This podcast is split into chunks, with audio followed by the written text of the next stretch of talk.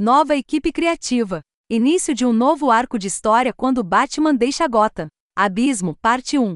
Enquanto Gotham celebra a sobrevivência ao Fear State, Batman se retira sozinho para a escuridão. Mas quando ele descobre o mistério envolvendo Batman Inc., isso força o Caped Crusader a deixar Gotham para uma nova aventura. Emoções, calafrios e intrigas internacionais aguardam. O Cavaleiro das Trevas começa uma nova história com o artista superstar Jorge Molina e o novo escritor Joshua Williamson. Com Batman Hashtag 18, Joshua Williamson substitui James Tynion IV como escritor do título homônimo de Batman. Não que eu não tenha gostado da corrida de Tynion, mas estou ansioso para ver o que Williamson havia planejado para o Cavaleiro das Trevas. Eu gostei muito de sua corrida épica em The Flash. E essa corrida incluiu dois crossovers fantásticos com o Batman de Tom King, The Button e The Price. Talvez agora que Williamson é o escritor do Batman, possamos colaborar com o atual escritor do Flash, Jeremy Adams, para um terceiro crossover entre Batman, Flash.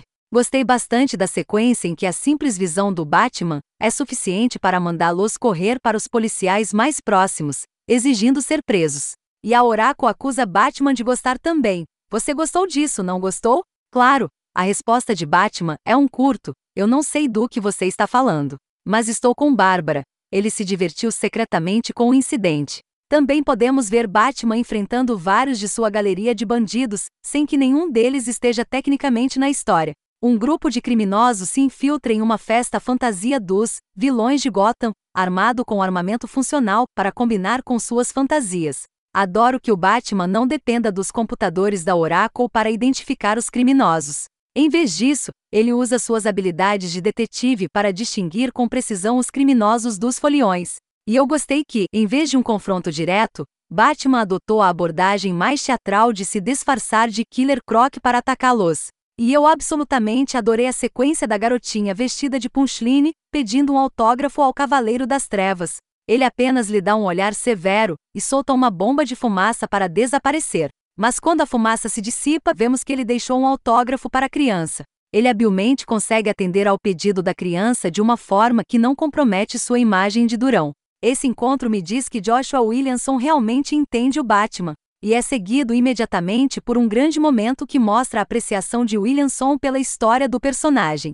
A Oracle pergunta a ele: o que você fez no passado depois de resolver um grande caso? Isso é seguido por uma montagem de momentos de Batman com seus amigos e parceiros mais próximos, Comissário Gordon, Robin, Mulher Gato, Superman e Alfred.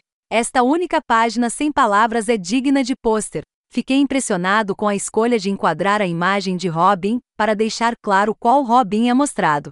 Esta é uma maneira eficaz de fazê-lo representar todos os Robins, ou pelo menos os Robins masculinos, já que claramente não é Stephanie. Nós até recebemos uma participação especial de Asa Noturna, já que a Oracle convida Bruce para comemorar com ela e Dick.